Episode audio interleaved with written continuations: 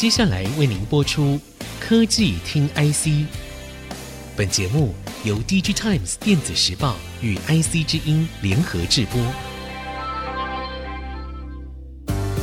科技听 IC，掌握科技大小事，满足每一个求新、求知、求快的好奇心。这里是爱惜之音主客广播 FM 九七点五，欢迎收听科技听爱惜我是节目主持人李立达。最近科技业最夯的一个话题就是台积电到美国亚利桑那州设厂的消息。这个消息呢是在十二月初，不过到目前为止还是余波荡漾，大家都在讨论很多方面的话题，包括了台积电去设厂之后会不会变成美积电啊，去台化的问题。那还有包括像台积电过去之后跟三星、跟 Intel 之间的竞争关系，这个是从产业来出发。我们要谈的是从这个地方来看整个供应链的变化，因为在移机典礼上面，台积电的创办人张忠谋张董事长说了两句话，他说全球化几乎已死，也讲到自由贸易几乎已死。那这两句话出来之后呢，引发一些震撼，很多人会不以为然。不过，更多的人呢，会在心里面惊叹说：“哇，这个大概也只有啊、张大帅能够在美国总统拜登的面前讲出这些话，因为呢，美国其实就是这一次全球化几乎已死的最大推手。那相关的话题，我们会继续来延伸。”包括了供应链的分散状况。我们今天很高兴可以邀请到 DigiTime Research 的总监黄建志 Roger 来到现场，因为呢，Roger 他最近才完成了一个大报告，叫做《从生产据点转移看电子供应链发展的新篇章》。Roger 您好，哎，丽达您好，我是 DigiTime Research 黄建志，非常高兴跟各位听众朋友来分享。好。Roger 啊，我想先问您一下，你觉得全球化是不是已经死了？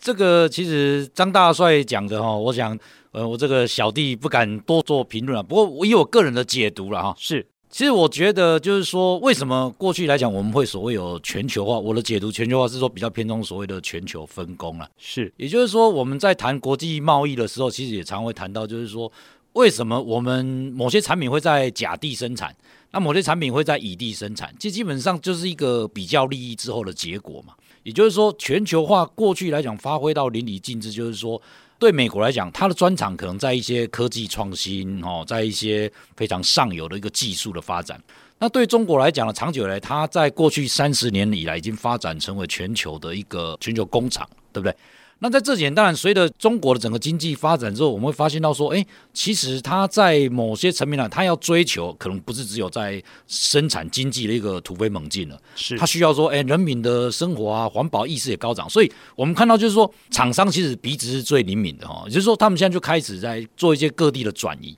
那我想，这个张董事长他提到的全球化意识，或许哈，我们来看到就是说，这一波在这几年来，其实从美国角度来看，他的确有很多。包括说他国家的一个产业竞争的问题，包括说他在面对在这个他们的国内的一个经济发展的问题，所以他对于当权者来讲，他必须要做出一些回应。也就是说，哎，我如何来让 America great again 嘛，哈，对不对？对。那另外就是说，他也希望说制造业回流。这是坦白讲，其实过去几年我们可以发现到说，其实美国它在整个。过去其实制造业本来，我们今天要谈的 EMS，其实最早也是美国是鼻祖了。对，美国它本来就是做电子制造很强，但是在过去几年的发展之后，慢慢的台湾的势力就接上，对不对？把重心移到亚洲来了。对对对对，台湾的制造业，它我们看到 HP Dell，它在三十多年前，它就把一个制造业都委托给台湾的厂商。那这几年一路以来哈，我们可以看到就是说呢，呃，台湾其实呃整个生产据点讲，我们移到中国，那接下来我们再面对这一波，在我们慢慢找我们对我们有利的地方。那这几年我们看到说，美国以他们国家的一个政策来期望说，哎，让半导体也可以回到这个美国生产。所以我觉得是说，这的确我们在思考未来全球化的这个发展来讲，不是只有单纯靠说比较利益而已。好，我们可能没办法用过去来讲，我们用国际贸易那种比较利益法则来决定说我要在哪里生产，不一定了。有时候就是就如同就是张董事长提到，就是说，哎，尽管美国生产制造的成本可能比较高，但是现在因为了地缘政治的关系，哈，因为一些所谓的我要因应每个国家政府他们的一个要求之下，我可能会到一些原本你从纯粹经济角度来看不是那么划算的地方来做生产，所以。面对除了半导体产业会有发生这种状况，我想在其他的不管是电子制造产业来讲，其实我们慢慢看到这个奇迹也会陆陆续续发生。对，所以未来商业利益不会是企业的唯一考量了。那所以像是这样的话，过去以中国为主要的生产地点会进行分散，那未来的分散地点包括了哪些呢？其实我们可以看到，就是说这可能会跟每个业者他所生产的产品会有关系，以及他面对的客户。我举个例子来说，就是说，我们看到最近我们几个三大的一个智通产品哦，就包括说手机、笔电以及伺服器来讲，其实这三种类型，特别是手机跟笔电，它这种类型的产品，其实坦白讲，它是属于 to C 市场的比重是比较高。当然，它有做 to B 了，但是基本上它是一个量产的制造的思维，所以它对于这个成本是相当敏感的。那第一步，你说，哎，我现在中国要移出来，我要移到哪里？其实基本上，他们还是会追求所谓的一个成本相对来讲会比较能够有竞争力的地方。所以，我想这一种类型的产品呢，它可能会在东南亚哦，或者是说这个南亚地区这边的一个产生是会比较优先的，因为他们人工相对便宜一点，是，是有竞争力。对对对对对。所以，另外你看到像伺服器这一类的产品，伺服器产品其实我们相对来讲，我们就会看到说它的整个利润是会比较高的，而且它。会因应说客户到哪里哦，比如说客户现在我们看到三大公有云业者，他在不同的地方在部署他的资料中心的时候，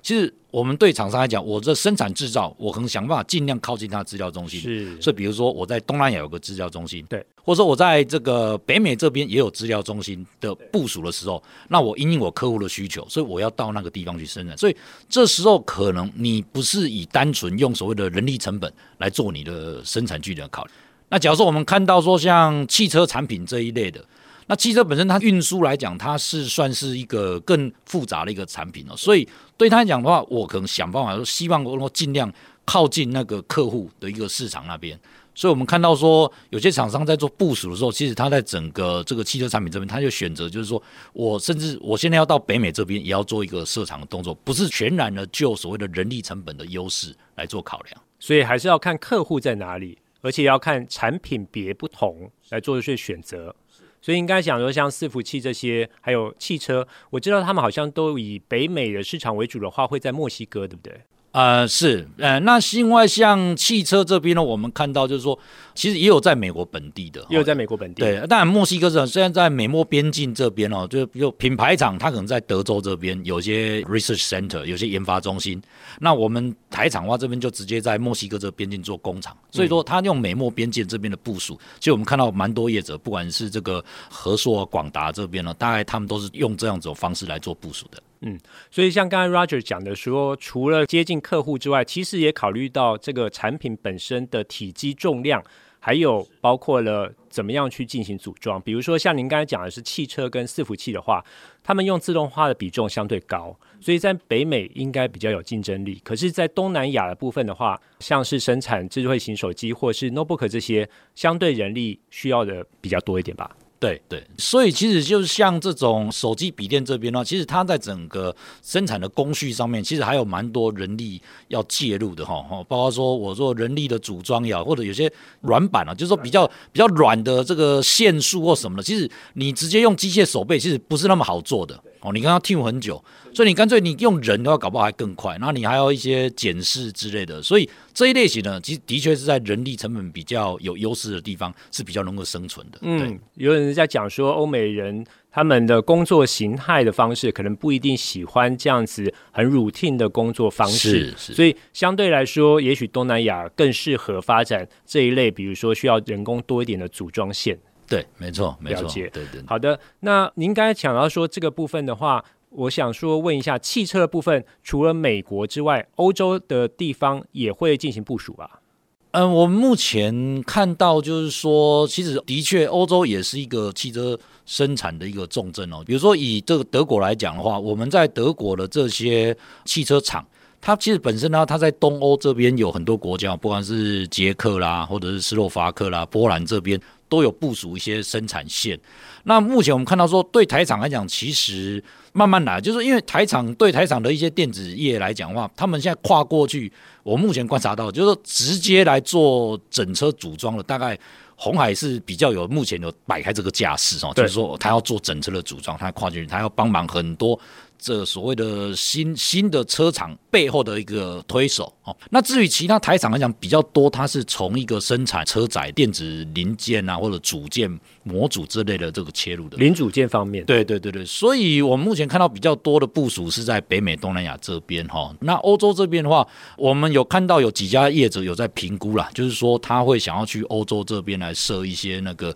车用零组件的一个组装厂。但是其实坦白讲，车厂它本身也在做全球部署嘛，所以说有些供应链的形成，就是说可能是欧洲品牌的车厂，但是它到东南亚这边来设组装厂的时候，其实台厂只要就近在东南亚先设所谓的一个车载相关的一个车用电子相关的零组件的组装厂就可以了。所以目前看到比较多就是北美跟东南亚这边的一个布局。了解了解，因为。上个礼拜我们才跟英业达的董事长有碰到面哈，那他也提到说，英业达未来要去捷克那边呃扩张他们的伺服器生产线，那当然呢也希望能够扩张一些汽车零组件的部分，他的考量就是 for 欧洲那边的汽车车厂，那这个当然就像 Roger 讲的，就看每一个公司它的客户在哪里，那他会做不同的考量。好的，这一段我们跟 Roger 聊到全球化几乎已死，以及供应链分散生产地点。下一段，我们继续回来聊聊相关话题。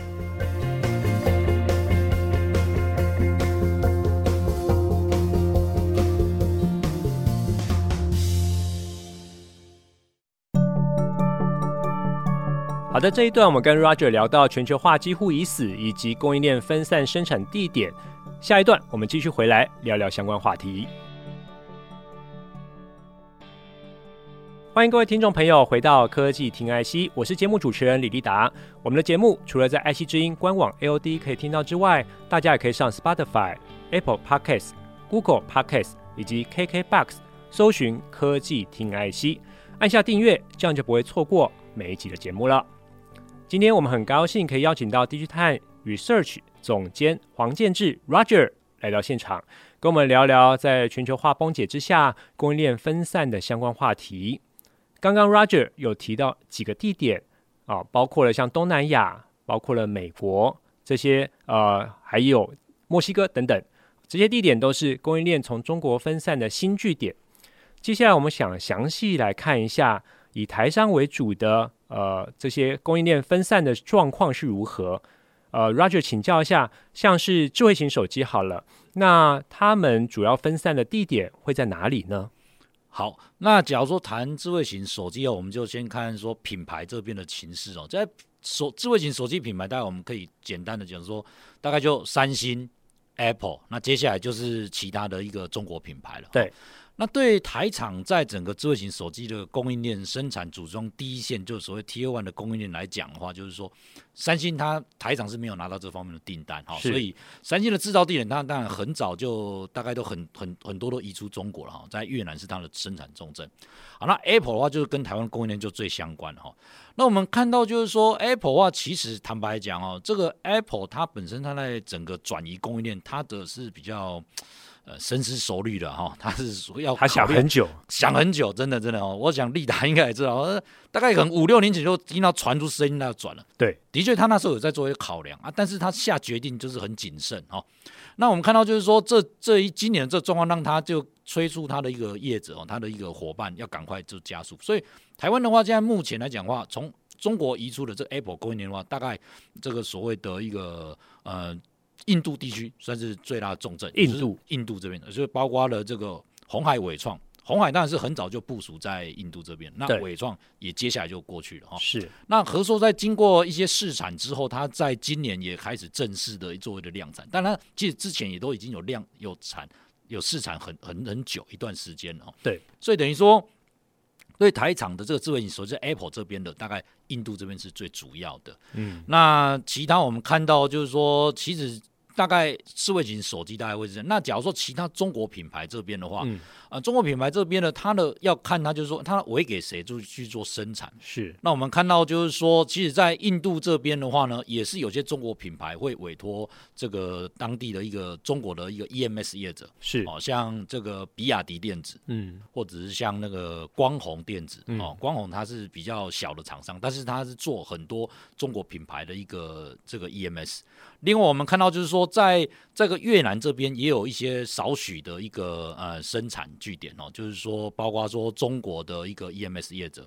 那另外像这个红海跟人保这边的话，其实它有些承接的一些，比如说呃其他品牌哦，它没有在前十大，比如说像那个 Google 的一个手机的话、嗯、Google 手机可能也是，或者是呃它也会仰赖这个在越南这边的生产据点，但是它整体来讲生产的产能的比重是比较低的，嗯，所以。我们总结来讲的话，就是说，整个智慧型手机接下来的一个重点生产的重镇的话，跟台厂比较有关的，就是大概是中国跟印度。嗯、哦，那当然，另外假如说你要再看多一点，看到三星这边呢，那可能三星就是越南这边是一个很重要的生产据点。那另外三星也在印度也有生产据点，了解，大致上是这样子。所以像中国、印度。跟越南应该会是未来智慧型手机主要的生产地点。是是，那我知道越南好像也是 notebook 的生产地点，对不对？如果说他们从中国迁移的话，是是会去越南喽？对对对对对，其实对笔电来讲，越南的比重就会相对的产能比重就会高一点，高一点。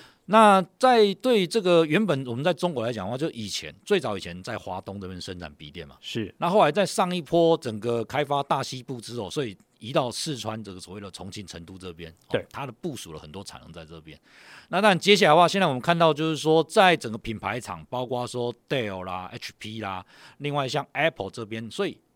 越南这边它有一个地利之便哈，也就是说它本身是跟中国这边相邻的，所以一些产业链、供应链来讲的话，就是说一些零组件，因为我一时还没办法到越南来的，其实我可以透过这个边境还比较快哦，所以我们我们看到说笔电的这个生产来讲，重点在越南这边放蛮多的哦。那另外泰国也是一个生产的重点哦，泰国也是，对对对。那泰国主要我们看到就是目前是以广达在这边部署比较多，也就是说，呃，这个对泰国来讲，他们。对广达来讲，他们本身也是在泰国本身就有一些基础，那他想要去持续的扩大，不只是在这个笔电哦，甚至未来在这个，呃，其实现在已经在伺服器这边也有也有一些部署了。是，所以相对来讲，我们看笔电的生产重镇的话，中国当然一定还是会有，大概它还会 keep 所谓的大概三分之一，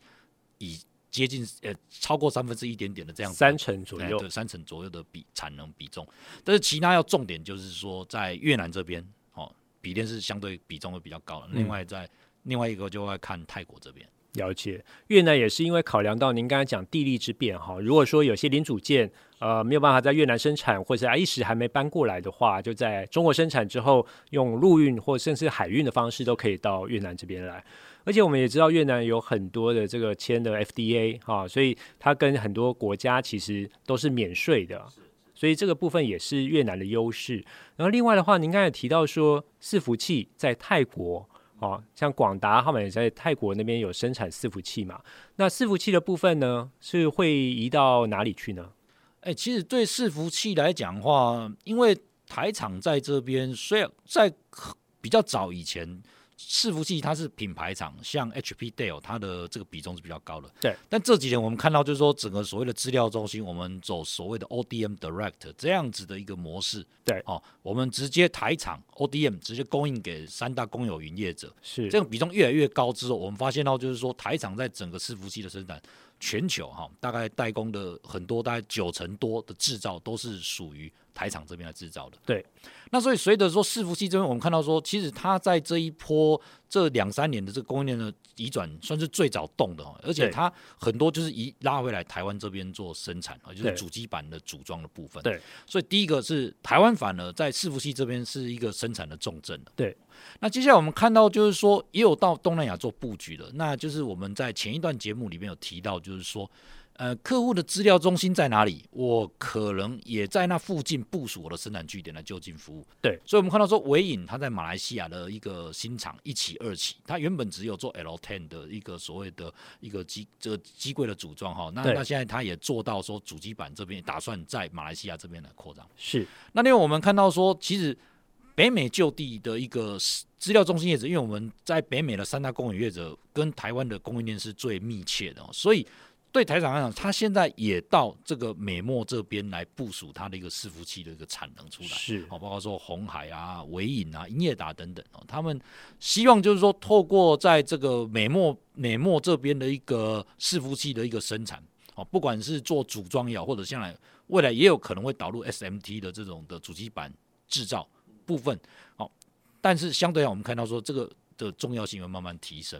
那至于我们看到说欧洲这边的话呢，其实的确就诚如这个刚利达有提示过，就是说，哎，他们现在在欧欧洲这边希望先来部署一些后段组装的一个作业，也就是说，我希望能够就近来服务客户，那能够让客户能达到就是说，对 EMS 来讲，它就是服务客户，就是全球化的一个部署。所以，那我们几个伺服器的重点就是台湾是一个不可或缺的哈。那另外东南亚这边的话，我们看到说。像马来西亚以及泰国这边，刚刚可能漏掉，泰国这边也是一个重点哈。对，那另外的话，在北美这边的话，当然就美国跟墨西哥。墨西哥。那在欧洲这边，目前的话是以后段组装的一个产能部署为主。了解。所以伺服器的话，分分散的更更多，包括像欧洲啦哈，美墨西哥这边、美洲啊，还有你刚才讲说，像原本的中国大陆跟东南亚，还有台湾。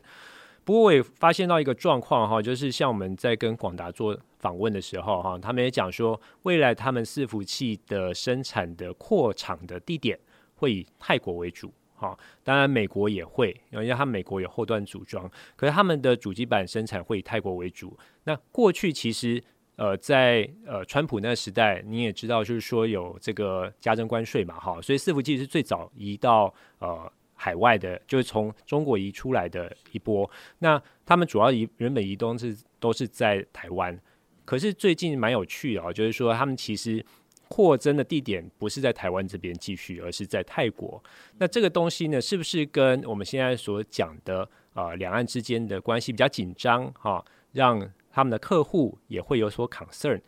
也许也有相关。这个部分呢，我们还值得继续来观察一下。然后，另外我想问一下，您刚才提到这么多的地点哈，对这些厂商来说，他们资源全部都分散了，那他们碰到了什么样的状况呢？呃，其实我们可以看到说，对业者来讲哦，他这些他不太可能说去无限度的扩张啊，就是说。你除了这样所谓的电子五哥等级的，它的资源很多，所以它可以在很多国家来部署它的一个生产据点。那假如说对一个中型的企业来讲的话，其实它还是要会慎选它能够呃能够做生产据点的部分。所以我们看到就是说，它目前来讲，它会想到说，哎，其实的确第一个一定要因应客户的需求来来设置它的一个生产据点。第二个就是说，所谓的一个两岸之外，它要再加另外一个地方。这是一个变变成一个必备的模式哈、嗯，就是说除了中国台湾的这种生产据点布局之外，我第三个要选哪里？第三个可能选东南亚这边是比较优先的考量了，因为对台湾来讲，这个是比较近，而且这个相对的成本哦，就是说今天台厂假如说它生产的一个是比较偏重这个属于人力规模需要比较多，所以它一定会优先选择。但是假如说对于它生产的这个利润够高。哦，或者是说它是属于要那个呃跟客户的一个 R&D 比较相关的，所以它的生产的弹性呢，它可能就不会只局限在人力成本低的地方了，它会选择比较多的哈。我们看到像工业电脑，像工业电脑它就很特别，工业电脑大概台厂工业电脑很多都是在台湾设厂的，都在台湾，都大概有可能有一半以上的业者都是在台湾有生产线而已，是少数有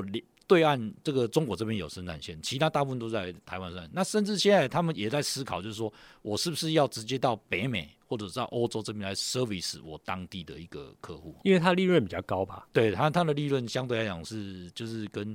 跟笔电啊、手机上比上，都是比较高的。而且客户可能更 concern 他从哪里出来的，所以他们会以台湾为主。还有您刚才说他会去美国设厂啊？对对对。那另外我们看到说，他目前这个 concern 的点就是说。接下来，假如整个美国这边主导的这种法规来讲，又是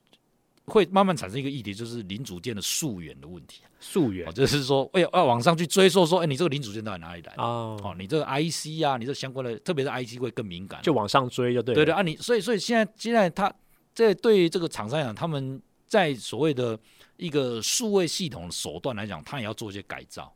也就是说，一些非数位的决策，比如说，哦，今天我要投资哪投资哪，嗯，这个可能是一个决策者或者决策团队要做的非数位的决策，对不对？对。那有些问题是属于说我数位的手段是可以解决的。哦，我们看到就是说一些资讯系统，哦，一些这个产品溯源的系统，我我产品要知道说我追它的来源是从哪里来的，是因为可能未来的话，我要因应一些法规的限制哈。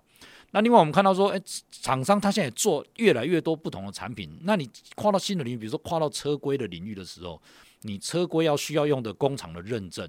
或者是说相关的一些产品，你要过一些标准。这个来讲的话，对于厂商来讲，也是一个呃更实际的问题。那这个是有解法啊，就是说看这个。上层他的投资到底你要投资到多数位？他也可以用很人工的方式来解决这个问题。但是说你要用这些数位的方式来解决这个问题的话，你他就要去 justify 说，哎、我这个投资到底划不划算？我我我我我目前看到大概会有这些现象这个问题。了解，所以您刚才提到的事情也是最近产业常常在提的，说数位转型的部分。是是包括还有您刚才讲说关于溯源的部分，除了说它的来源。出自于哪一个国家之外，也包括了 ESG 的部分啊。对，这个部分排碳的部分，未来也是呃各个供应链必须要面对的问题。好的，我们今天很高兴可以邀请到 DigiTime Research 的总监黄建志 Roger 来聊聊最近科技界最夯的话题，就是全球化几乎已死的状况之下所面临的危机以及转机。我是李立达，呃，我是 DigiTime Research 黄建志。下周同一时间我们再会。本节目由 DigiTimes 电子时报与 IC 之音联合制播。